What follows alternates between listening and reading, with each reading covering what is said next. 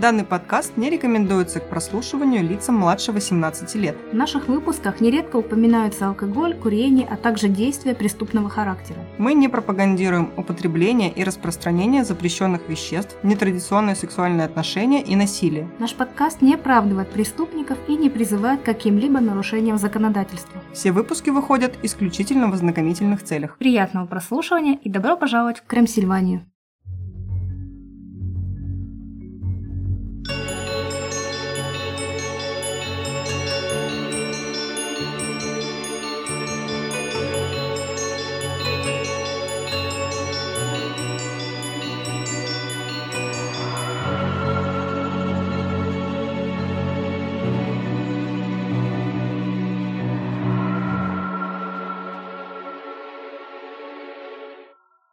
Привет, друзья! С вами Оля. И Юля. А это подкаст «Крым Сильвания», где мы рассказываем истории настоящих и вымышленных преступлений, а легенды сплетаются с реальностью. Сегодня мы вам расскажем очень драматичную историю. Историю, в которой любовь и насилие неотделимы друг от друга. Историю, в которую всем было очень сложно поверить. Это история девушки по имени Джипси Роуз Бланшард. А еще мы расскажем вам про подкаст «Упыриное королевство». Предыстория такова, что нам написала наша слушательница. Привет, Александра. Привет. И рассказала нам о том, что у нее есть подкаст на смежную тему. Мы послушали, и нам понравилось. У нее пока не очень много выпусков, но они все действительно очень интересные. Да, история интересная. Саша, прости мою фамильярность, рассказывает лампово, и у тебя очень приятный голос. Вот, так что, так как нам понравилось, мы можем смело рекомендовать этот подкаст вам. Я хотела бы отметить выпуск про Человека-паука. Это такой камерный детективчик, и он действительно очень круто слушается, легко, и это классная история. Я прям очень порадовалась, когда ее послушала. А еще я хочу отметить, что у Саши, прости мою фамильярность тоже, классные исторические справки. Как мы любим. Про советских ученых очень интересно она рассказывает. Короче, истории крутые, Саша классная. Пожалуйста, переходите. Ссылочка в описании.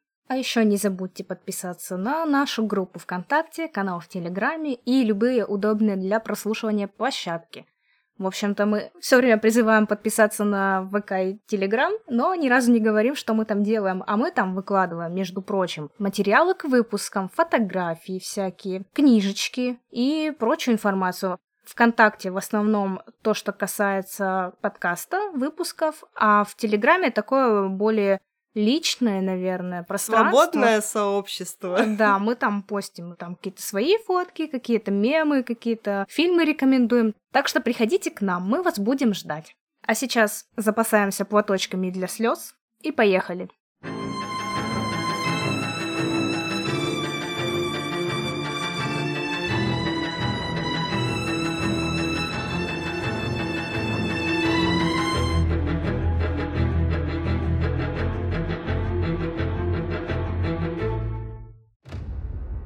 14 июня 2015 года. Округ Грин, Спрингфилд. Обнаружено тело женщины с многочисленными колотыми ножевыми ранениями. Дочь женщины, маленькая девчушка 14 лет, пропала. Соседи семьи были в ужасе, так как девочка не могла самостоятельно ходить. Она с самого детства была прикована к инвалидному креслу. И никто не мог понять, кто и зачем мог ее похитить. 15 июня 2015 года. Офис шерифа, округ Вакеша, Маленькая хрупкая девушка с коротко остриженной головой сидит на диване. Заметно, что окружающая обстановка доставляет ей дискомфорт. Непривычно для нее. В комнату входит детектив. «Ваша мама мертва», — говорит детектив. И я хочу спросить вас, имеете ли вы к этому отношение? Что? Недоуменно спросила девушка. Ваша мама скончалась. Нет, нет. Девушка в отчаянии разрыдалась. 16 июня 2015 года. В зал суда самостоятельно входит та самая девушка. Суд предъявляет ей обвинение в убийстве первой степени, как организатору преступного сговора. Девушка и ее парень жестоко убили ее мать.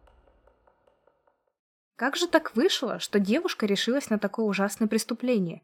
У полиции была следующая картина событий. Джипси Роуз Бланшард и Николас Годеджон познакомились в интернете чуть больше двух лет назад. Джипси общалась с ним в тайне от матери.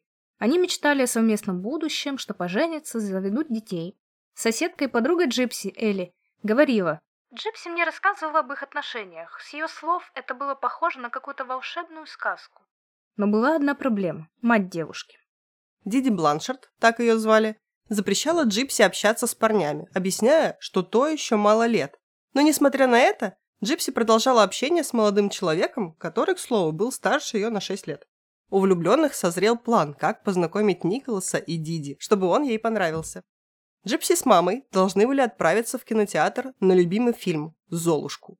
А Николас придет туда и под случайным предлогом познакомится с ними. Например, откроет перед Джипси двери или что-то в этом духе. Вежливый молодой человек произведет благоприятное впечатление на суровую мать, и та оттает и разрешит влюбленным быть вместе. Собираясь в кино, Джипси была в радостном нетерпении. Она надела костюм, соответствующий фильму, платье Золушки и белокурый парик. Девушка обожала диснеевских принцесс, ее любимой героиней была Рапунцель, принцесса, сидящая в башне. Джипси хотела поразить Ника, вживую они виделись впервые, но надежды влюбленных не оправдались. Диди и Джипси были практически одни на сеансе, и пришедший Николас выглядел странно. Фильм был девчачий и для детей, а он был без ребенка и без девушки. На попытку познакомиться Диди отреагировала достаточно резко, обругала юношу и прогнала прочь. Единственное, что смогли Ромео и Джульетта, это уединиться в туалете кинотеатра во время сеанса, пока мать не забеспокоилась из-за долгого отсутствия дочери.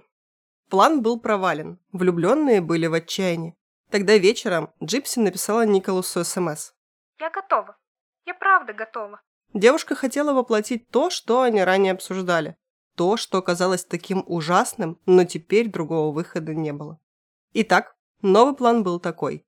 Джипси во время похода в торговый центр покупает нож, так, чтобы Диди не заметила.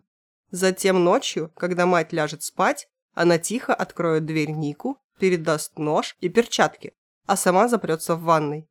Ник же сделает все остальное. Только так они смогут быть вместе. Вы можете задаться вопросом, почему парень так просто взял и согласился на убийство? Не каждого же можно попросить о такой услуге. Пс, парень. Пожалуйста. Юль, у меня есть просьба. Ни слова больше. Гони нож. А учитывая, что Николас и Джипси познакомились на сайте «Одиноких христиан», случившееся и вовсе не укладывается в голове. Сейчас э, я бы сказала, но есть статья за оскорбление чувств верующих, так что я промолчу. Этому есть всему объяснение. У Николаса Гадиджона было психическое расстройство. Он утверждал, что в нем живет еще одна личность, агрессивный и способный на убийство 500-летний вампир Виктор. Житие у нас было. Почему ты вспомнила не Эдварда Каллина, потому что это же такая наша история, как в «Сумерках», он вампир, Слушай, ну, ее. потому что вампиры из «Что мы делаем в тени» мне нравятся больше, Согласна. чем Эдвард Каллин. Ничего не имею против Паттинсона, но а, вот... Но против Эдварда Каллина очень многое. Так вот, этот Виктор, 500-летний вампир, появляется, если ему или его близким угрожает опасность, либо его чем-то провоцирует. Чесночок.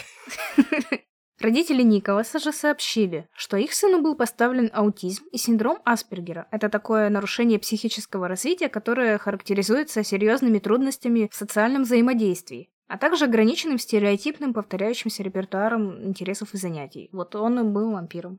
Постоянно. Лет, постоянно. И что разум Ника остался на уровне 15-летнего ребенка. Гадижон был также ранее судим за то, что 9 часов подряд смотрел в Макдональдсе порнографию. Ну и не только смотрел. Джипси была неплохо знакома со второй половинкой Николаса. Через некоторое время после их знакомства Гади Джон предложил девушке познакомиться с миром БДСМ. Поначалу она была шокирована, но, желая угодить парню, поддалась, и они начали практиковать сессии онлайн. Николас говорил, что и как нужно делать, а Джипси послушно выполняла. Меня учили, что женщина должна подчиняться, что мужчина главенствует. Это не казалось мне странным. Вообще это было странно, поскольку Джипси и Диди жили одни, и никаких мужчин в их жизни не было. Ну, это вампир, он умеет убеждать. Ей даже стало это нравиться. Она придумала себе также три личности. Кэнди, развратная девушка с разноцветными волосами, Руби, злая девушка с мазохистскими наклонностями, и Китти, маленькая девочка с плюшевым мишкой, Я сразу вспоминаю сцену из клиники, где Эллиот говорит, что она умеет разговаривать на немецком в разных вариациях и показывает там милую молочницу или злую учительницу. Ты знаешь немецкий? Да, я могу говорить как милая молочница. Morgen möchten Sie die Kühe melken? А могу как злобная старая домработница. Ess dein Schnitzel, sonst kriegst du keinen Nachtisch! Какой красивый язык. В своем фейсбуке Джипси писала. Мы умрем, убьем, сделаем что угодно. Только он знает все мои тайны. Вернемся в день убийства. Джипси накануне наскребла денег на междугородний автобус и купила Николасу билет до Спрингфилда, чтобы в день X он точно был на месте. Днем было все как обычно. Мама с дочкой сходили в торговый центр, вернулись домой, немного повздорили, но затем помирились и провели тихий вечер, крася друг другу ногти. Диди пошла спать очень поздно и сказала «Прошу, не делай мне больно». Это были ее последние слова. Как только Диди уснула, Джипси написала Николасу. «Сетка на двери скрипит. Входи осторожно. Внутри я дам тебе нож и клейкую ленту». Он ей ответил. Открой дверь и иди в ванную. Джипси сделала так, как велел ей Ник, села на стульчак и закрыла уши руками. Через некоторое время она услышала, как ее мать проснулась и испуганно закричала. Затем крики усилились, и Диди стала звать Джипси на помощь. Но все резко прекратилось. План был выполнен. Молодые люди стали собирать вещи Джипси. Им нужно было срочно уехать в дом родителей Николаса, чтобы остаться там на какое-то время, а потом двинуться дальше в самостоятельную жизнь. Но они опоздали на автобус, из-за чего им пришлось лишний день ночевать в мотеле. Этот момент Джипси записала на камеру, как влюбленные счастливы, что наконец-то могут быть вместе. Я тут ставлю маленькую ремарочку. Может показаться странным, что Джипси там все записывала. Есть кадры этих моментов, как они там в отеле. То есть, если кто-то смотрел сериал «Притворство», вот там они воспроизведены довольно точно.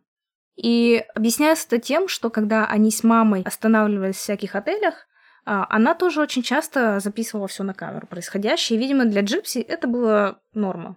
Но она привыкла к этому. Ну, вы Да. узнаете дальше про то, как они жили и какие у них были правила, поэтому нечему тут уже удивляться будет. Кстати, классный сериал «Притворство», советуем посмотреть, очень крутой. Да, и мы в ходе выпуска будем часто к нему отсылаться. На следующий день Ник и Джипси были в Висконсине у родителей. Мать и отчим Николаса хорошо отнеслись к девушке. Ник сказал им, что она попала в приют для бездомных и ей негде жить, так что они без особых вопросов приняли ее, какие добрые люди. Но пьянящая радость свободы омрачалась для Джипси тем фактом, что она оставила маму одну. Она переживала, что тело матери пролежит слишком долго в доме, ее никто не найдет, а сейчас стоит летняя жара. Свои переживания девушка озвучила Нику, и влюбленные решили написать пост в Фейсбуке, чтобы друзья Диди и Джипси забеспокоились. 14 июня на общей страничке Бланшард появилась запись. «Эта тварь мертва». Когда под записью начали собираться комментарии, мол, что за глупые шутки, что происходит, ребята дописали. Я зарезал эту жирную свинью и изнасиловал ее маленькую дочурку. Она кричала так громко. Теперь внимание соседей было обеспечено, и они немедленно вызвали полицию. Надо сказать, что именно этот пост и выдал преступников. Полиция быстро вычислила по геолокации, откуда была опубликована запись, и выехала в Милуоки, штат Висконсин. Джипси и Николас были задержаны без сопротивления в доме его родителей. Улика – нож. Очень, кстати, успела прийти по почте. Джипси отправила нож после убийства посылкой на адрес Ника. Улику нужно было спрятать, а при себе возить нож опасно. На вокзале их могли бы досмотреть. В участке Джипси всячески делала вид, что не знает, что случилось с ее мамой, и отрицала причастность к убийству, утверждая, что не знала о планах Николаса. Но все говорило об обратном. У них не было ни единого шанса оправдаться, а в наказании за совершение убийства им светила пожизненная или смертная казнь. Но, как говорилось в Твин совы не то, чем кажутся. Несмотря на то, что все вроде бы казалось очевидным, полиция никак не могла понять одну вещь. Если ты хочешь быть вместе со своим бойфрендом, зачем убивать свою мать? Почему нельзя просто сбежать или поговорить, да что угодно сделать, но не убивать? И вскоре детективам открылись поистине ужасающие факты, которые смогли прояснить этот вопрос. В ходе опроса соседей Бланшардов полиции предстала картина этой семьи. Все описывали их как безумно милых мать и дочь, которые были настолько счастливы, несмотря на обстоятельства, что им начинали завидовать. Диди Бланшард была матерью-одиночкой, всецело посвятивший себя уходу за дочерью-инвалидом.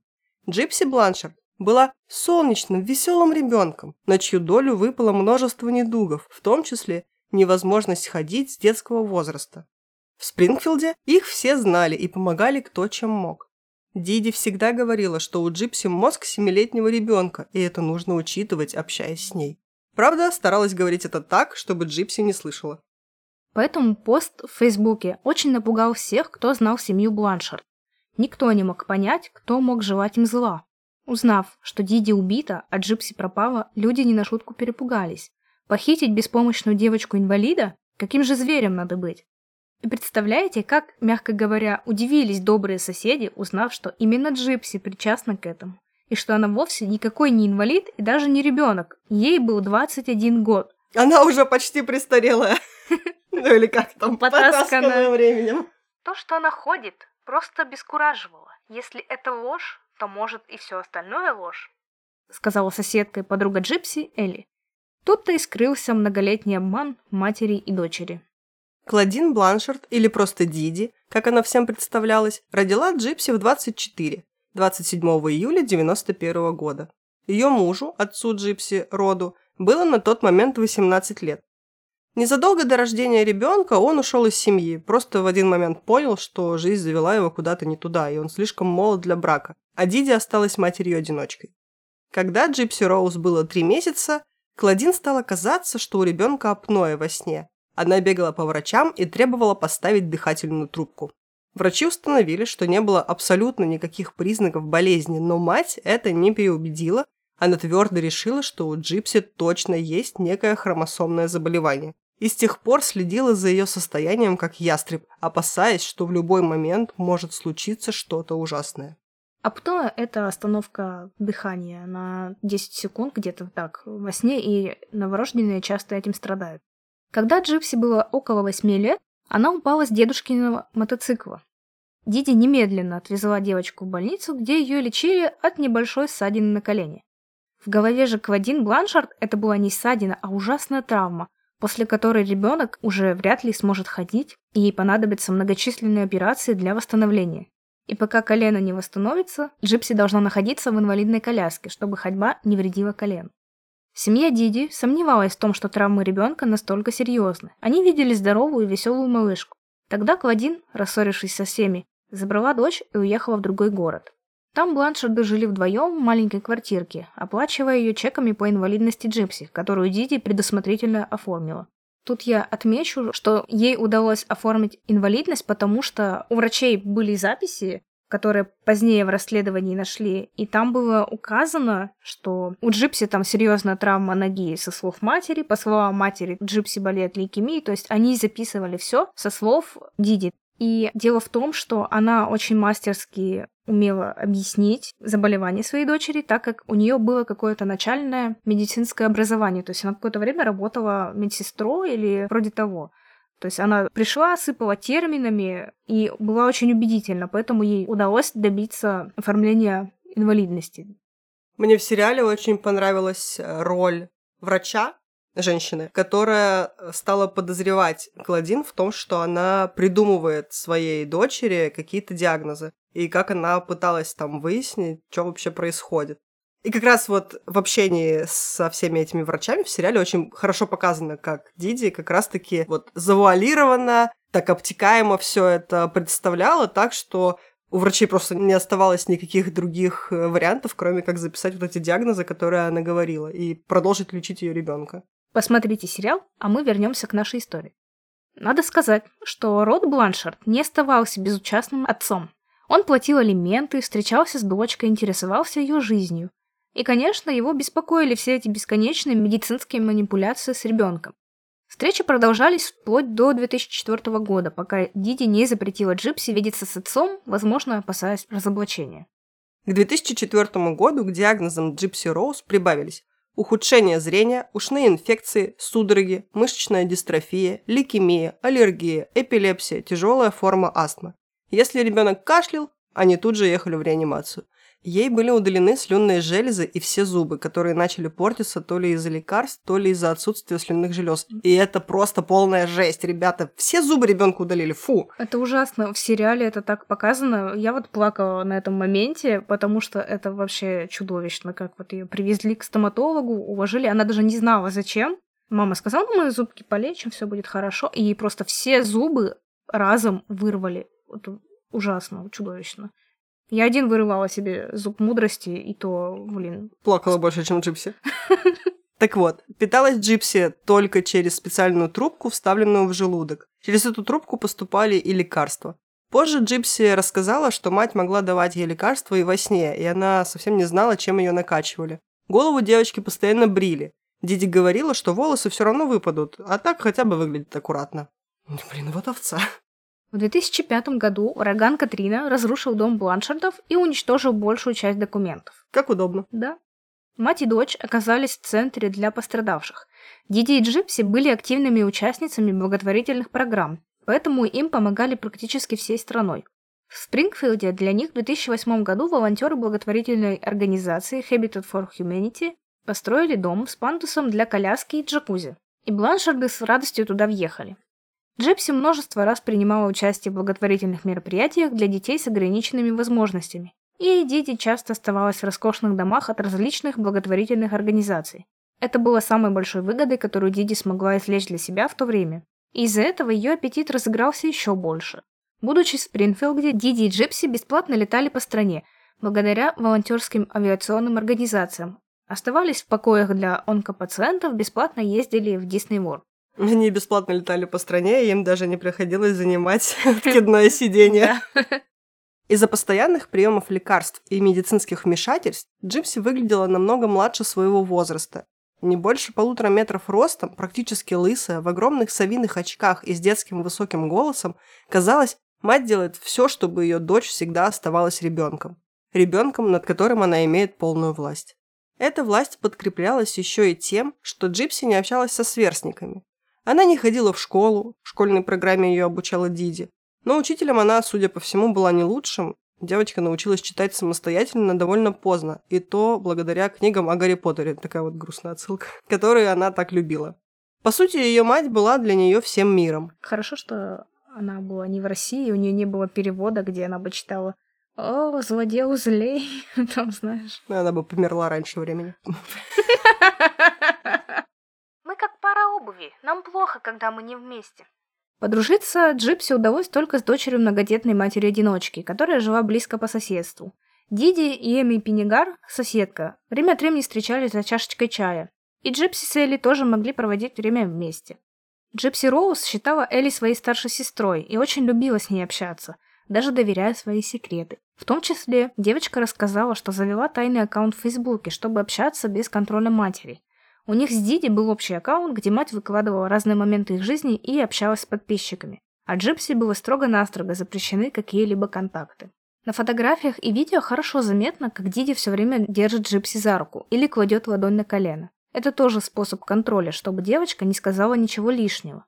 Если же дочь говорила что-то, что не устраивала мать, то больно, но незаметно. Сжимала ей руку. Это значило «молчи». Или говорила, что ребенок в силу своих особенностей плохо соображает и не знает, что говорит. И ей верили. Но с возрастом в Джипси жажда свободы просыпалась все больше. Ей удалось как-то заполучить личный ноутбук. Источники пишут, что от благотворительных фондов или спонсоров. С 2011 года у девочки был тайный аккаунт в Фейсбуке, о котором не знала ее мать. С него она могла общаться с Элли и знакомиться с парнями. В то же время Джипси находит у матери остатки документов и узнает, как ей лгали о ее возрасте. По документам ей было 19 лет, а не 14, как говорила мама. И если мама солгала о возрасте, в чем еще она ее обманывала?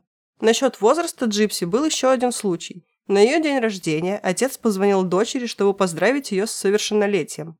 Диди резко оборвала разговор, сказав ему, что Джипси не знает, что ей 18, она думает, что ей 14.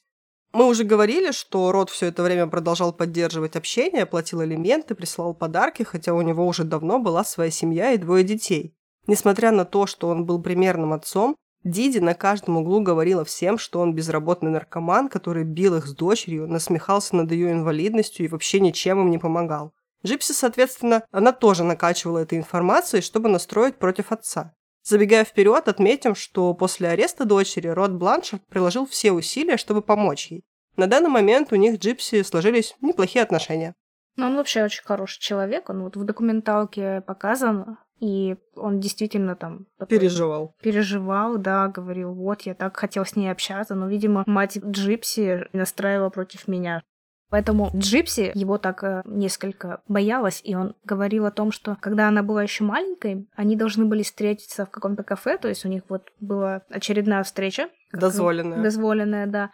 И Джипси его боялась всю встречу, он подумал как раз, что вот мать, наверное, ей что-то про него рассказала, что он страшный, что он агрессивный, что он там пьяница и так далее. Но, конечно, этого ничего не было. Вернемся в 2011 год. В это время Клодин находит переписку Джипси и Элли и в довольно грубой форме запрещает девочкам общаться, крича, что Элли развращает ее девочку и в целом плохо на нее влияет. Также мать отбирает у дочери телефон и ноутбук в наказание. И это еще было мягко. Более неприятное наказание было применено в другом случае. Как-то раз семья Бланшард отправилась на фестиваль косплея. Джипси очень любила эти фестивали и всегда наряжалась диснеевской принцессой. Там, улучив момент, пока матери не было рядом, девочка, а тогда уже девушка, знакомится с молодым человеком старше ее. Он даже не подозревал, что эта маленькая принцесса в инвалидном кресле – взрослая девушка. Тем не менее, когда Джипси намекнула парню, как обстоят дела дома, он, не раздумывая, ответил. «Собирай вещи, будешь жить у меня в Арканзасе». Эти сцены в сериале довольно кринжово показаны. Ну, в смысле, что они нормально показаны, но вызывают э, такие чувства Стран- кринжа. Странные, да, чувства, потому что... Сложно представить ситуацию, как маленькая девочка в инвалидном кресле говорит мужику, типа, а, меня обижают. И он такой, собирай вещи, поехали со мной. Какие там все добрые, то к себе мошенников жить пускают, то беспризорных, то вот э, джипси. И мы говорим про Милуоки. Да. Подгадав время на следующий день, пока мать спала, Джипси улизнула из дома. Ушла она сама, без кресла, на попутках добралась до дома парня. Но уже через 4 часа на пороге его дома возникла Диди в полном бешенстве. Она узнала его имя и адрес через общих знакомых и приехала забирать беглянку. Крича, что девочке всего 14 и угрожая вызвать полицию, мать забрала дочь домой. Дома Диди взяла молоток и вдребезги разбила ноутбук и телефон Джипси, пообещав, что если такое еще раз повторится, то следующими будут ее пальцы. После этого две недели держала девочку пристегнутой наручниками к кровати. Джипси не могла противостоять матери ни физически, ни психически. Во-первых, мать была намного ее крупнее, во-вторых, с самого детства она находилась в полной зависимости от матери и замирала перед ней, как кролик перед удавом.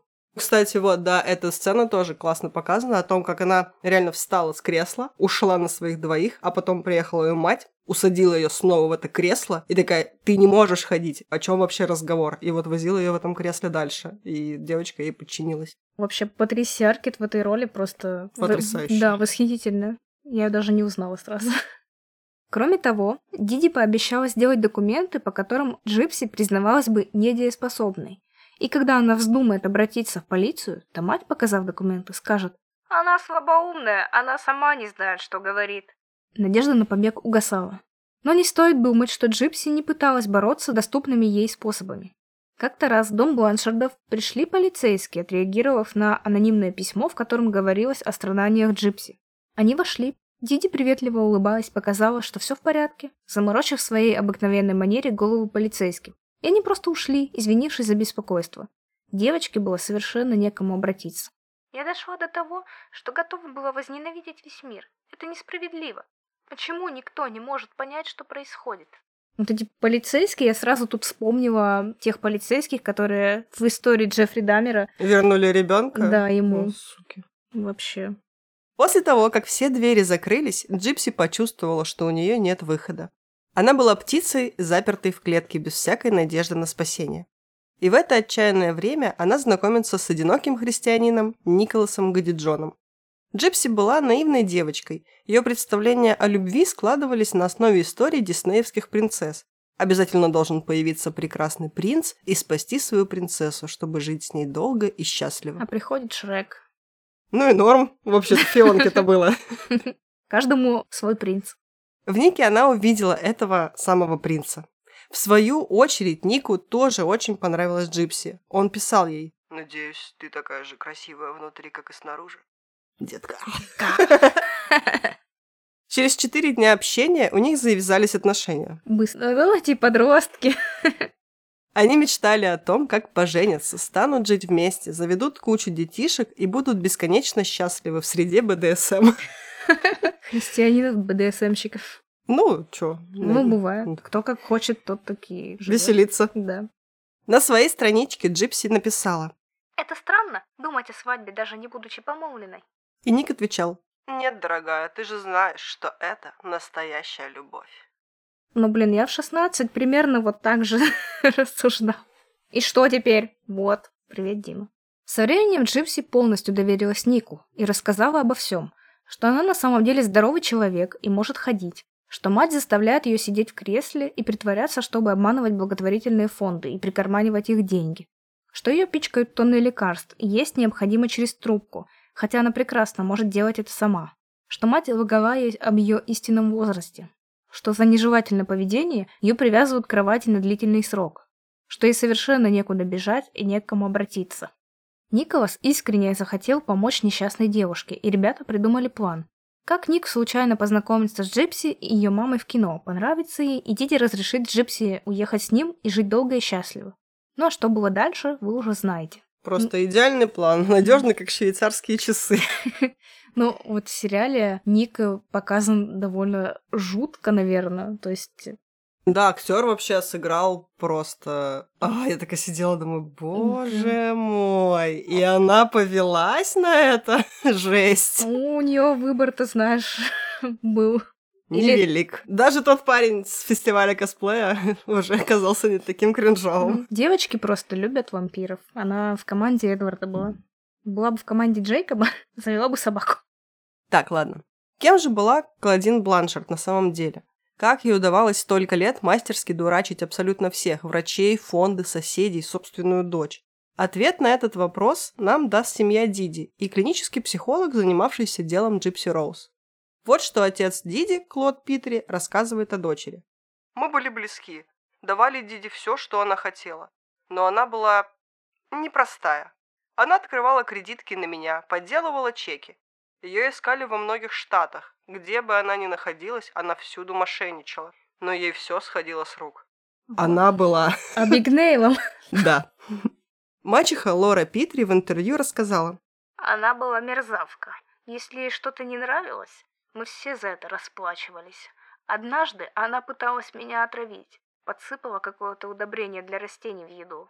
Я пролежала в постели 9 месяцев и не знала, выживу ли. Ее мать, моя бывшая жена, была такая же. Она воровала в магазинах, уносила в прачечные у людей одежду. Перед нашей женитьбой она украла у моего отца три или четыре тысячи долларов. И я женился на ней. Добытчица моя. Диди и ее мать жили вместе. Когда мать умирала, Диди была в доме, но не откликнулась на призывы о помощи. Известно, что она морила старуху голодом и всячески над ней издевалась. Все родные отзываются о ней как о невероятно злом и жестоком человеке. Когда ее отца и мачеху спросили, заслужила ли она такой конец, они хором сказали «да». Это даже есть в документалке. Они такие «да, о чем речь вообще?» Род, отец Джипси, вспоминает, что Диди и в начале их отношений была властной, а когда он решил уйти, она сыпала проклятиями, кричала что-то про колдовство, а дома у нее жил ручной тарантул. Все эти вещи пугали 18-летнего юношу, и ему повезло, что он смог от нее уйти. Жениться на какой-то адекватной, хорошей, милой женщине. К сожалению, бедной Джипси не повезло. Она стала жертвой Диди, которая страдала делегированным синдромом Мюнхгаузена. Психологическая справка. Делегированный синдром Мюнхгаузена – это форма синдрома Мюнхгаузена, при котором человек симулирует симптомы какого-нибудь заболевания, чтобы привлечь к себе симпатию, сострадание, восхищение и внимание со стороны врачей. В случае с делегированным синдромом человек, который отвечает за кого-то, чаще всего это мать или опекун ребенка, фабрикует симптомы болезни, часто даже нанося физический вред ребенку, например, вводя вредные для здоровья вещества или лишая лекарств, если ребенок и правда болен. Это считается разновидностью насилия над ребенком, которое очень часто не диагностируется ни врачами, ни ответственными лицами. иногда на протяжении месяцев или даже лет. Примерно 7% таких случаев насилия заканчиваются летальным исходом. На самом деле синдром Мюнхгаузена и делегированная его форма мало изучены. Эксперты в этой области полагают, что те, кто сами пострадали от насилия, жестокого обращения или в детстве были покинуты родителями, находятся в группе риска и могут заполучить это психическое расстройство. Врачи также предполагают, что пациенты, занимающиеся членовредительством или же причиняющие вред своим подопечным, делают это, чтобы вызвать симпатию, внимание или восхищение своей способностью совладать с возникшей проблемой. Ну да, дети же все говорили, что ты такая молодец, ты такая прям мать-героиня. Ты всю жизнь положила вот на уход за Джипси, а Джипси такая вот бедная страдает. И дети вот ну, кайф, наверное, получала от этого. Ну да, она же такая вообще герой-герой. Да, я такая, «О, боже. И как и в сериале, и в документалке Документалка называется Мертвая мамуля. Посмотрите, на Ютубе она тоже есть. И очень интересно. Там довольно много материала. И вот сериал как раз снят э, на основе этой документалки. Вот в документалке в сериале показано, где Диди и Джипси выступают на каком-то вот этом благотворительном мероприятии, где они на сцене поют там вместе песенку, и вот реально Диди кайфует. И в сериале еще показан вот этот момент, где она приносит э, Джипси зубы и отдает их именно перед организатором, чтобы вот организатор сказал, ой, какая вы мать там заботливая, какая вы хорошая, красивая, умная. Нет. Ну, вставную челюсть Юля имела в виду. Да. Такая зубы в ладошке. Так она, забери обратно, мы как раз тебе вырвали неделю назад. Да, правильно.